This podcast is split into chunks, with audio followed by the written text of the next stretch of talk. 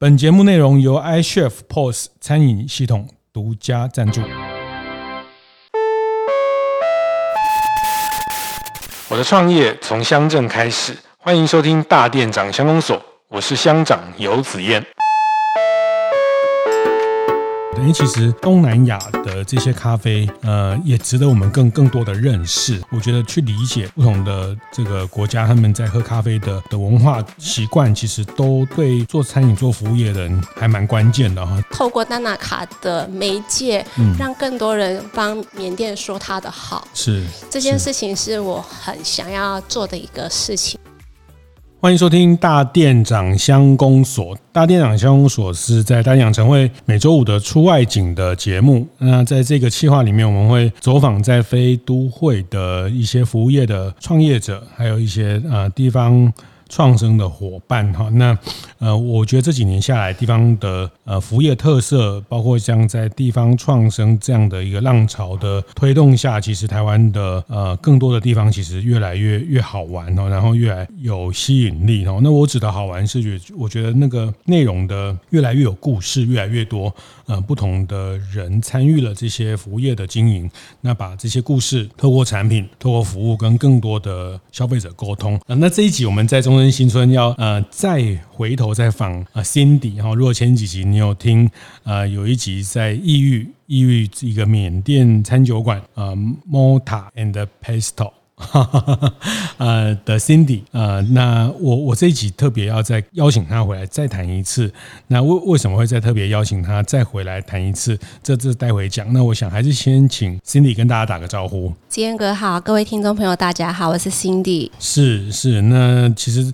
呃，大店长乡公所我们呃制作了快两年了，好像我今天想一下，好像第一个来宾，我们在同一季里面第二次的的出现哈。那呃，我觉得呃这个故事真的是聊不完，所以我觉得有很多精彩的故事，我还是希望尽量把它收收纳在收容在这个这一季的一些内容哦。那因为上次在异域餐酒馆，我们聊的很多你，你呃当时异域，当时你们在缅甸的呃，因为你是缅甸的侨生。啊，缅甸的华侨，那从小呃学中文，或是在台湾，对呃你们这样的呃缅甸的侨生来说，其实是一个很向往的地方。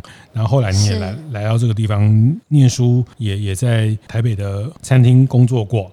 嗯，那最后哥哥的关系回到了忠贞，是，对。那其实那那天已经聊得很精彩哈。那聊完之后，你就带我去。你的另外一家店，是因为原来你还有另外一家店，对，就是丹拿卡咖啡，嗯，对，嗯、丹拿卡咖啡是一个起源，对，是这咖啡厅没有在我的人生计划的这个年龄里面，可是就是很多时候很多因缘际会就会推动你做一些事情，是。那我在第一次接触意式咖啡的冲煮的时候。我那里面就有一个很深的一个愿望，就是我某一天回到缅甸的时候，要把这个技术带回去。有一天我在缅甸变老了，要开一家很悠闲的咖啡厅。可是这件事情萌芽在内心里二十年后，不小心在两年前，就是疫情非常严厉的时候，我竟然开了一家丹拿卡咖啡，这样子。对，是是，那呃，他他应该是说，他用缅甸文来讲，他叫丹拿卡，丹拿卡。嗯，对，它是缅甸人抹在脸上的一种防晒。那为什么叫丹拿卡？是因为我的咖啡厅最主要经营缅甸精品豆。那会做精品豆的原因也是一个不小心接触，所以呃，我想要让喝咖啡的人把缅甸印象慢慢的带进来，因为缅甸产区在台湾市场是相对陌生的。是。那想到缅甸的时候，会想到我们的咖啡产区，嗯，然后喝丹拿卡的时候会想。想到缅甸的好，其实缅甸的好很需要很多很多跟我一样的人为他诉说，因为在国际里面他的地位非常的遗忘。是，然后。它其实也是一个很美的国度，可是很很需要被看见。对，是是，其实呃也有几个原因，也跟大家呃聊聊啊，就是刚好呃上一次我们聊完之后，那其实你有稍微提到你在做的一些咖啡的缅甸精品咖啡的一些推广，包括今年你也去了旅展，去跟大家分享缅甸精品咖啡这件事情。那很多人呃好奇缅甸，或者有的人想要知道缅甸的精品咖啡的的特色等等，你也。从今年开始到到旅展去跟大家分享。那另外一个原因也是上个礼拜我也呃刚好呃马祖的在我们在前一季在马祖的。呃，白日梦的慧婷，还有还有他们的乡村旅游协会的少杰哈，那我也呃引荐他们，介绍他们来呃 Tanaka 来呃分享。那聊着聊着，他也告诉我们，其实呃暨南大学的呃老师也在研究东南亚咖啡，是是，那正缺少了缅甸的这个拼图啊。那哎，我也觉得很棒，如果有机会可以促成呃缅甸咖啡。被更多人认识，那刚好，其实这段时间从我们上次聊完到这呃到今天这段时间，刚好呃 Cindy 也回去缅甸，是，嗯，也是因为咖啡这个事情回去。对，因为现在缅甸开始采收红樱桃，嗯，我想要在今年的年度为 Tanaka 或者是为台湾做一批一个有印象的尾批次。哦，你说他在采收？开始开始是采收季了，现在、嗯、对，嗯，咖啡的采收季，对，咖啡的产产季到了，是，对，是是是，好，那那在在谈这个缅甸咖啡呃 Tanaka 之前，呃，我我想也也顺便呃谈一下。哎，我我也突然觉得，哎，其实东南亚的这些咖啡，呃，也值得我们更更多的认识。呃，包括泰国、越南，其实他们怎么喝咖啡，或是缅甸，呃，他们的差别是什么？我我想也趁这个机会，请 Cindy 来帮我们介绍一下。我觉得这个是是一种呃文化的理解啦。当然最最这个是是借口啊，就是说想要喝到好喝的咖啡，还是还是真正的这个目的。但总之，我觉得透过咖啡，呃，咖啡其实是一个。呃，很大的公约数哈，每个呃国家或者是在在在地球上，不是咖啡就是茶哈。那缅甸也有茶，待会也可以呃分享一下啊。就是咖啡其实是一个呃在不同文化都很容易被沟通的的公约数。嗯，其实我觉得从服务业的角度来来思考，包括台湾的呃很多很棒的连锁咖啡，接下来如果去。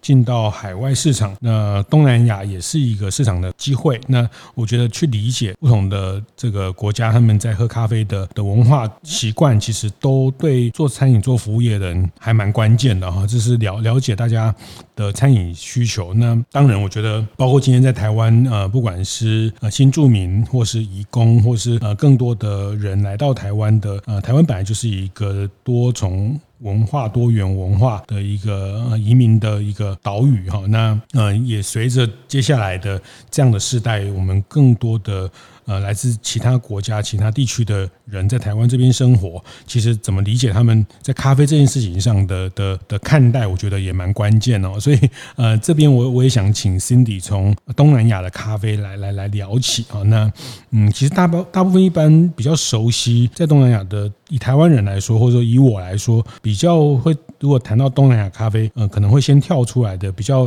印象鲜明的，可能是越南的咖啡。对，因为越南是亚洲的 Robusta 的世界，应该是说世界上产量第一的国家。哦、对，再来应该就是印尼了。那印尼的部分，如果关于咖啡豆的话，应该大家很深刻的印象就是曼特宁。嗯。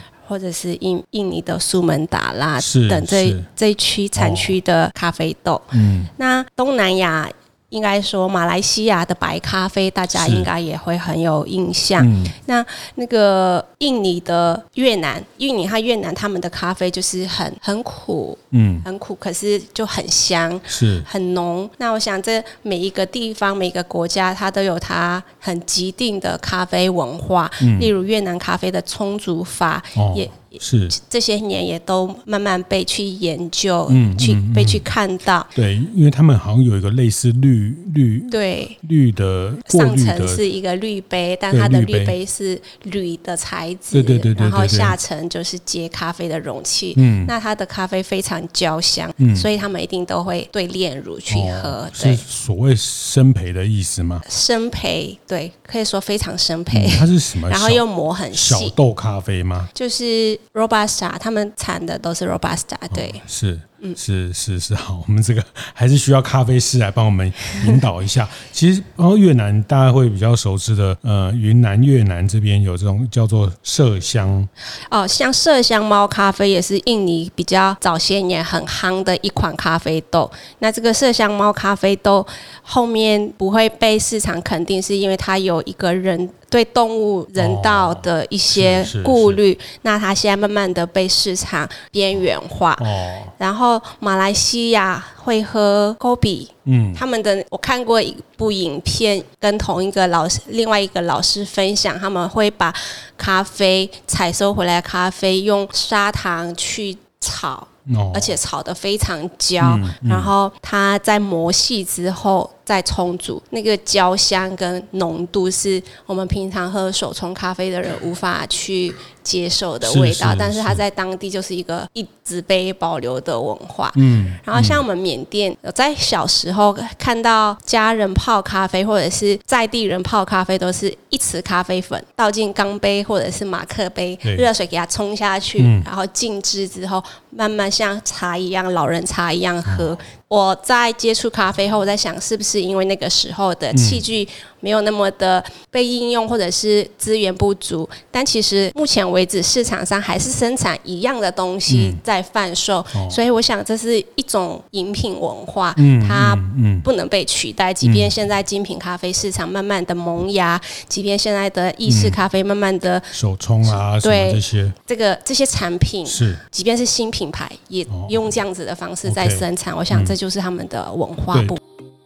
节目进到这里，稍微休息一下，和大家分享节目合作伙伴 iCHEF 的相关讯息。iCHEF 的用户社群餐厅帮一直以来都透过不同的成长内容与活动，持续陪伴老板们在开餐厅的路上前进。而近期正式上线的 iCHEF 用户专属线上学习平台爱学府，除了提供多元的直播与实体课程，这次特别与拥有丰富授课与企业顾问辅导经验的讲师叶伟毅合作，透过专专栏文章的形式，深度剖析餐饮业界各类型的消费者，帮助老板们在行销经营上能做得更精准、更到位。未来也还会有更多相关的系列文章，都是 iCHEF 用户可以免费阅读的。我自己觉得是知识含量很高的内容，并且在这个线上学习平台也有很多丰富多元的活动课程。有兴趣的大店长们，欢迎到 iCHEF 的粉丝专业看看更多资讯哦。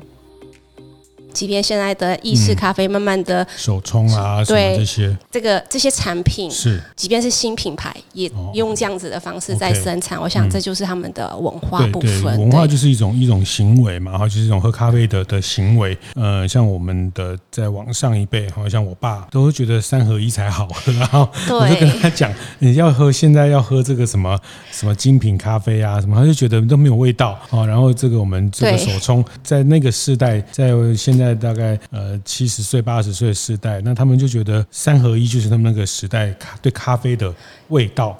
的的的理解，然后以现在的呃人来说，或是在台湾的这个咖啡饮用，呃比较就不太用这种奶精类的东西哈。是啊，即便用也会用呃牛奶哈，但是他们就觉得奶精才有那种那种味道，很浓厚感，对，很浓厚感，很很这个 三合一的这个事情。所以每个世代对咖啡的的饮用，刚呃 Cindy 聊到那个麝香猫咖啡，这我我突然想起这个呃前几年去去云南或是去嗯在。他们就很直白，他们就写叫猫屎咖啡，对对对对，猫屎咖啡，对。啊，所以这个东西它后来呃现在就比较少，它它好像就真的就是透过它的一个，它先吃下去，吃下去，因为咖啡处理啊，其实前置都有一个发酵这件事情，那它吃进去之后，透过它肠道排出来之后，就是一个发酵的制成，是，可是。这个。因为它有特殊的味道，被市场需求的时候，原本是自然，是因为那个猫会去采采那个果实来吃，后面的行为是变成故意去养殖，去让它做这个前置的时候。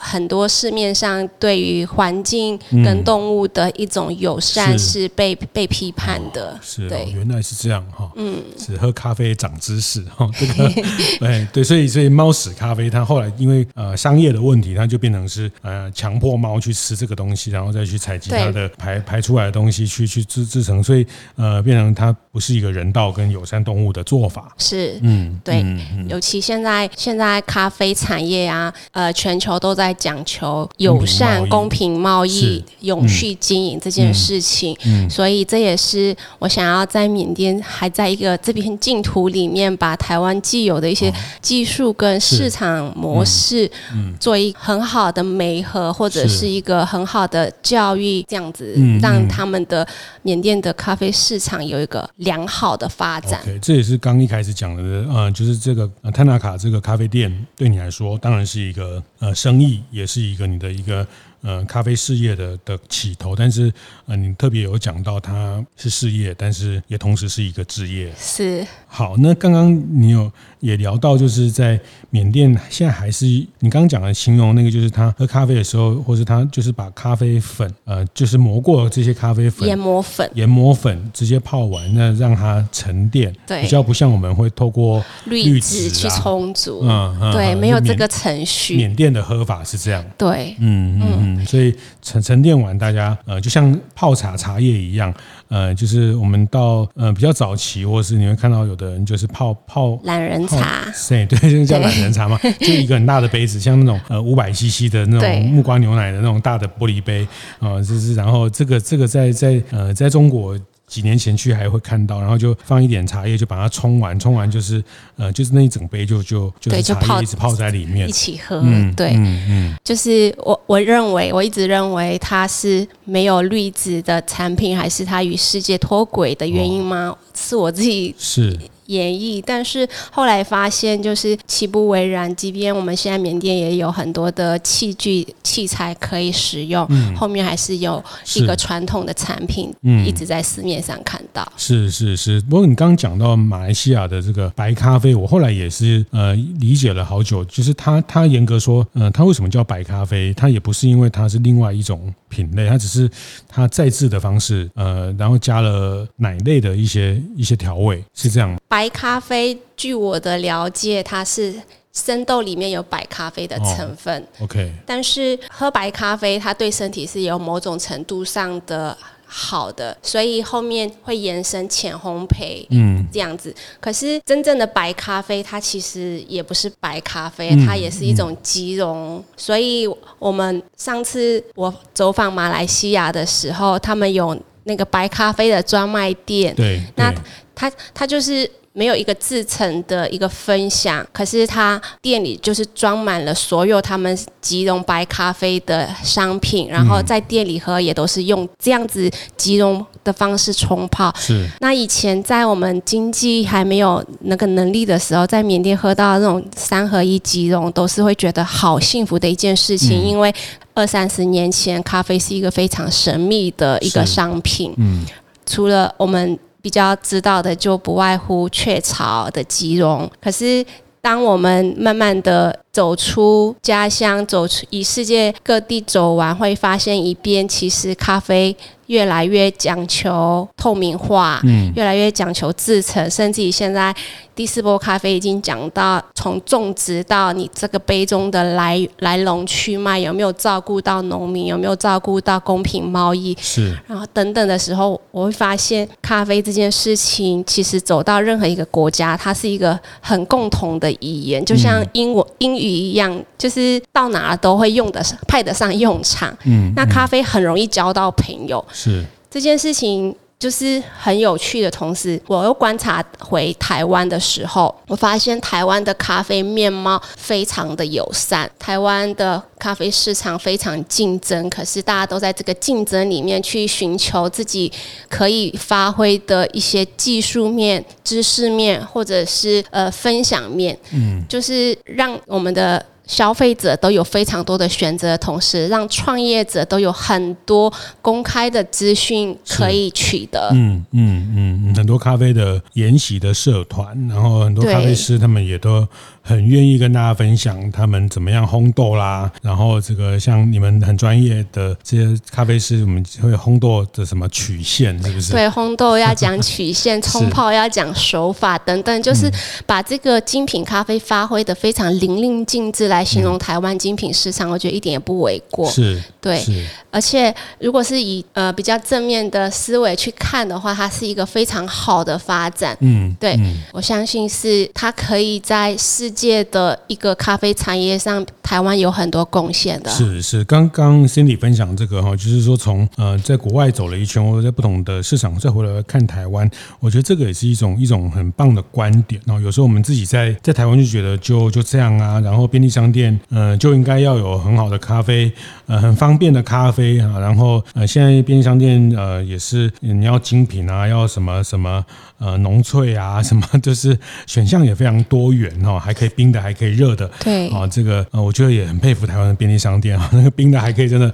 帮你先先啊弄冰块，然后再再帮你调制一个咖啡。呃我我告诉大家，这个在全世界的便利商店是找不到这样的服务。对，嗯、如果有机会走出去，才会发现其实台湾真的很美好。嗯，便利商店的便利性、治安的一种安全安全感，嗯，然后呃，所有人民素质的友善，这个缅甸来说是一个非常奢侈的欲望。是。在在在咖啡这件事情，呃，有很多的故事可以呃，透过缅甸的咖啡和大家分享。那所以回到 Tanaka 这个丹纳卡，你现在在呃中正新村的这个咖啡店哦，其实非常非常醒目。它在一个三角窗，或者在在这边来说是是什么路？是龙德路跟龙东路口。龙德路跟龙东路。对，离中正新村的园区大概一一公里左右。对，走路十分钟。走路十分钟，嗯，是。那这个咖啡店的菜单也也可以跟大家介绍一下，就是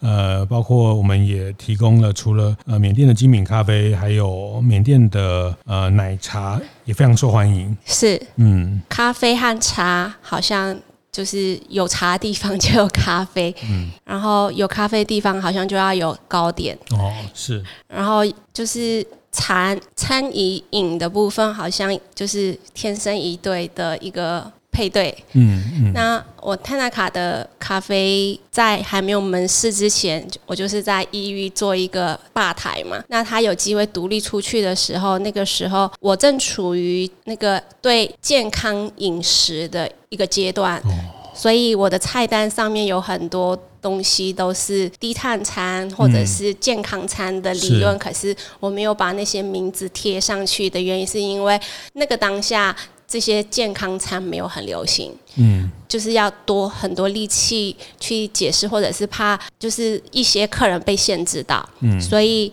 我们的沙拉很受欢迎，因为我就是采用在地的有机菜、有机的坚果等等的元素。然后，因为来自于缅甸的餐饮背景跟过往的餐饮背景，就把一些传统的饮食做一个西化的呈现。是，然后就是。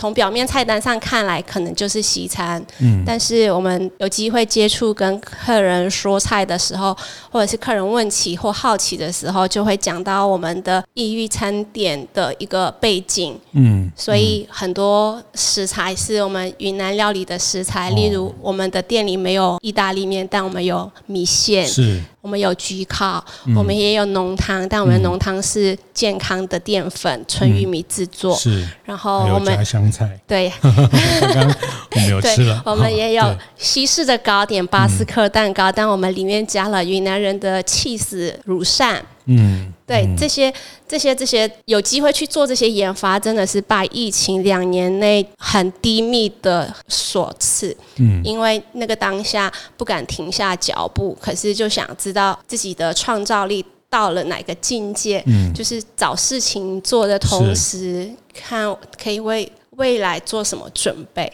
所以延伸了我的这个 menu。嗯，嗯对，当然。我在开店的时候，最希望的还是把缅甸咖啡推广下去。但是咖啡是一个很吃力的商品，其实，嗯，我们需要很竞争，嗯，这就是现实面，这创业的现实面在。在我们的咖啡店那么那么多的选项里面，我们要怎么让客人引诱上门？什么原因愿意让客人上门之后再再回来上门？或者是 Uber 订单一直会看到熟客的订单，嗯、一定要有一些理由让他延伸过去的时候，我觉得餐跟糕点是一个很好的诱因。嗯嗯嗯，对，是是哦，所以那边的呃，我刚刚看到隔壁桌吃的都隔壁桌吃的都比较好吃，就是 他们吃那个看起来让你吃没有没有没有，我 看起来像是意大利面那个，它就是它就是米线，就是那个就是米线干拌米线，对，它是干拌米线哦，干拌米线。是。米线是云南人的米食，嗯，可是意大利人的面食跟云南人的米食，我想不同国度有一个极有的。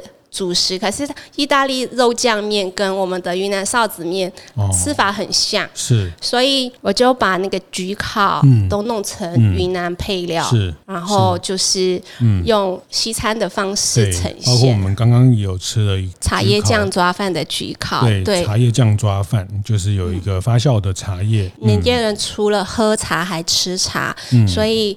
这这个很有趣的食文化，就让它在我的菜单里面是就是呈现。嗯嗯，等于用咖啡去去搭起了一个这个对缅甸食文化的一个一个桥梁，另外一座桥梁。对，是那咖啡也非常精彩，那边的呃几个咖啡的选品，呃我是没那么懂哈，但是我觉得 哎也也都都非常。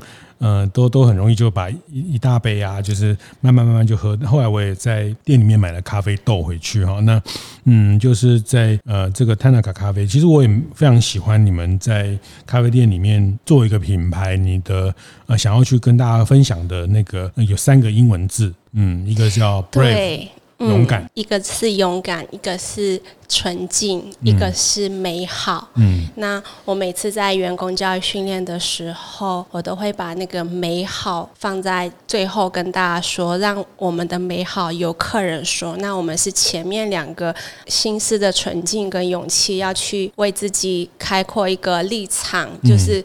什么原因我可以在吧台很有自信的冲煮这一杯咖啡递给客人？这些底气需要建立。那那个勇气的部分是啊，我们在品牌设定的时候，那个我们的品牌顾问为我设定的这一个。字眼，他觉得以我的背景，有勇气做缅甸咖啡产业这件事情，其实是对很多年轻人或者是对未来的子弟是一个很大的鼓励。嗯，包括对我自己也是一个很很大的鼓励。是。然后纯净是缅甸的风情民俗的纯净。嗯。然后再加上它的地质的关系，其实缅甸咖啡很多人问我它的特色是什么？它的特色就是因为它没有重工业的发展。嗯。因为它没有工工业污染，因为他们没有用化学的一个肥料，嗯、他们的耕种都是以一个很纯净的方式去种植，导致缅甸咖啡它的质地是无法复制在其他产区的。嗯，然后再来美好的部分就是我们这些缅甸农作物的好，希望等透过丹娜卡的媒介，嗯、让更多人帮缅甸说它的好。是这件事情是我很想要做的一个事情。因为像我们缅甸华人也好，我们在人才外流的时候也好，很少有人会回头说缅甸的好。嗯，嗯，缅甸在大家的印象里面很不好。嗯，可是我想要让很多很多人透过咖啡，慢慢的去挖掘它的好，嗯、同时为缅甸讲它的好。嗯嗯嗯，因为这几年的，特别是军政府，对，嗯等等的一些一些，对军政府的政变呐、啊，还有内战呐、啊，还有诈骗集团的入侵啊。哦、其实缅甸那么封锁的国家，诈骗集团入侵，他就是只能把标签被贴在他身上。嗯他也很委屈，可是全世界都有诈骗集团，为什么缅甸的诈骗就会很被放大看？其实他是没有自己有能力做这件事情，可是他真的影响了在地的很多。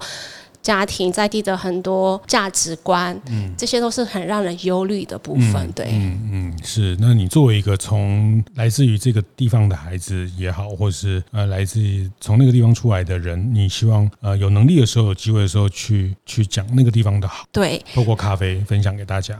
对，我想民以食为天嘛，餐饮业其实是一个非常辛苦的行业，嗯，但是。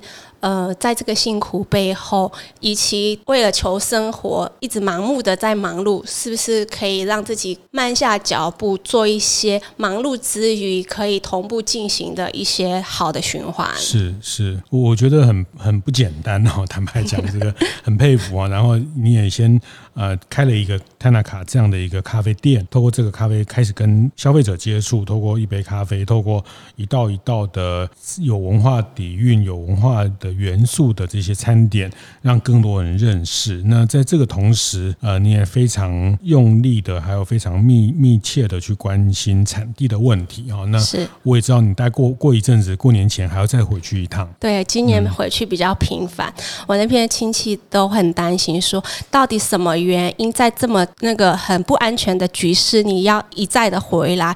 我说不用担心，嗯，对嗯我不会去危险的地方。嗯嗯嗯，好，那我想最后也也邀请 Cindy 可以分享一下你谈的，你接下来要帮缅甸的精品咖啡豆，呃，可以去去推广，去去找到一些成长的机会。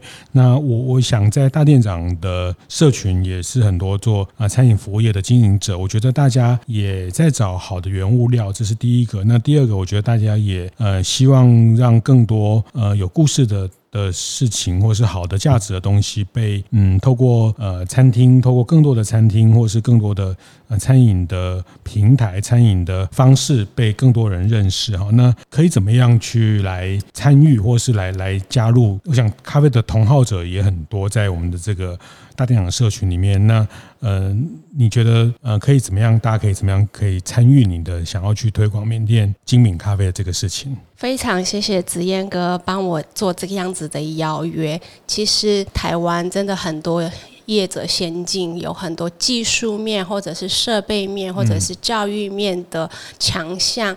我今年一直频繁的回去的原因是我促成了一个对咖啡后置的教学邀约，就是我刚刚提到的，我想要为缅甸产区做一个有印象的微批次处理。嗯、那这是一个尝试，同时也是一个要很有乐意分享的老师愿意去才有这个机会。呃，我们缅甸咖啡就是是很难让人像呃耶加雪菲呀、曼特尼啊那样子有印象，但是它的极地印象。目前就是它的质地很好，可是它没有某种风味的陈述让你一鸣惊人。那我我这一次邀约的是对于咖啡后制处理的部分。那这个行程如果是很安全，而且是很有我们的很顺利的采购进来的时候，未来我想要。邀邀请更多类似的业者，例如做技术面的分享，嗯，呃，或者是设备器具的引用，我觉得这是当地一个很需要的状态，嗯，或者是我们去在地办一些活动去做呃交流等等，就是很多。咖啡的可能性，嗯，因为台湾很多活动或者是很多教育的部分是很强的，嗯，甚至于种植部分，哦，我这一次很庆幸的走到了一个禁区，嗯嗯，这也是不在计划内，就是我只是一个发愿，让在地的处理厂带我到处庄园走走，他也很纳闷为什么会想要去这种山区。但是我们去就是很没想法的去了之后，反而很多收获的部分是缅甸有很多罂粟花农地在做一个替代作物的推广。是。我觉得这是一个很有意义的事情。嗯、咖啡变成了他们的新作物。嗯、对某一些地方来说，他们不曾种过咖啡，但是他们发现咖啡的种植比罂粟花还有经济价值跟有意义的时候，他们愿意把那个地方翻耕，或者是种植一些洛里网。外销，我觉得能参与这样子有意义的推广，我觉得是一个很有力量的事情。嗯嗯嗯，所以倒倒未必是呃，就是大家来多买缅甸的咖啡豆，这个倒是。当然，这也是一个很很需要的一个邀请，嗯、就是各大我的愿望就是台湾的各大自烘烘焙业者，就是换一个菜单，或者是新增一个产选项，嗯、新增一个产区的来源，使用缅甸豆。嗯那这个前提我，我我需要把缅甸豆的呃质地提升，或者是印象提升，是，对，是是，所以听起来从呃一一级的这个种植生产面到呃二级的加工面，其实都还需要很多的知识教育，或是呃这个呃人人才的培育的这件事情，是你长期会去耕耘的部分。对，我很想要为这件事情出一点力量。嗯。就是你走到茶铺，缅甸有很多茶铺，嗯、是。你会看到很多童工。嗯，他的眼神里有一种你莫名其妙的情绪会涌上来，嗯嗯，就是他看不到希望的感觉，嗯，可是我想给他们一些力量，是。就是偏远地区的一一些知识分子，或者是愿意劳动的部分，嗯、让他们有一个自给自足，甚至于看到自己价值的一面。呃，也也邀请大家哈，我觉得就像。心里说的，其实台湾在这些呃环节上，我们相对也呃还算进步。然后我觉得这个进步的过程也得力于很多人的帮忙跟努力。然后我觉得这个每一段每一段的呃社会的成长，总是会有不同的资源。呃，比如说早年台湾受了美国的援助，面粉啊这些小麦啦、啊、等等啊，或是甚至是美国的烘焙文化，呃，这个餐饮文化，其实确实在在当年非常多的台湾的呃烘焙的师傅到美国去学习，到日本去学习。那基于政治的原因，基于经济的原因等等，总之这些产业的实力，呃，台湾也是这几十年这样慢慢累积下来。那有机会的时候，呃，怎么样去去帮助帮助更多的这个产业里面。的呃，在其他国家的那甚至这些呃，长期来说，它也也可能形成一种新的贸易关系、新的商业机会啊。那那必然的，如果这个在投入，就是透过咖啡这件事情，那我我一直觉得缅甸咖啡呃，对我来说，我听了心里几次的谈。这个事情，我我包括他自己给我的一些印象，嗯，我觉得他，嗯，用我的话来说，我觉得他是一杯一杯勇气的咖啡，一杯啊充满勇气的这这个咖啡哈。那呃，这里面有呃，也不是说改变世界啦，我觉得每个人的能力在自己的能力可以去呃去去去改变，或者是去改善这个这个你身处的这个这个时代的某一些事情。当你是有感的，当你是呃愿意去面对的时候，那。那我想，这个力量也也会呃，透过 Cindy，透过 Tanaka，我觉得可以凝聚更多的呃，大家的勇气，大家的一些对对共好的这些东西，都可以来到这个平台跟 Cindy 做一些交流。是的，谢谢谢谢子燕哥为我解说这些我的心愿。嗯，就是我最近接触到一位老师，我觉得很感动。当我有这些想法的时候，就好像和宇宙下订单。是，他是一个咖啡用量。有一定用用量的一个业者，对他今天早上他跟我说一句话，我觉得让我越来越有信心。他说，对他来说，他的用量就这些量，取决于他把这个订单给谁。嗯，那在这个给的给予订单的背后，如果他能为产区做一些更有意义和永续这件事情的附加价值的时候，对他来说，就是这个订单更有意义。嗯，原因是扶扶植了产区的同时，也是满足了个人事业上的需求。嗯，这就是永续合作的部分。因为现实还是得面对。我们我们与其就是用一股脑的去做联名，或者是去同情他，不如给他能力。是，这个也是现在大家很多呃，不管 ESG 啊或是什么谈的，我也很喜欢一个比喻或是一个说法。呃，应该就是他就是把把善意。变成生意，对，把善意变成在我们的生意里面，它它有含着呃更多的善意。那这个善意对对自己的事业成长、对环境、对社群、对人类，或者是我觉得整个商业也在往更多的善意的方向走。是的，嗯嗯、就是我想最可以直接的就是给他们一些技能。是。不管是哪一个层面的技能，在不同的场域里面，给他们有一个自给自足的能力，这是这也是一种传承。我觉得好，谢谢谢谢 Cindy 跟大家呃聊聊，那也非常谢谢 Cindy 啊。其实坦白说，呃，对我来说，缅甸也是一个非常陌生的呃单字 或是一个名词。好，那呃也是认识了 Cindy，然后。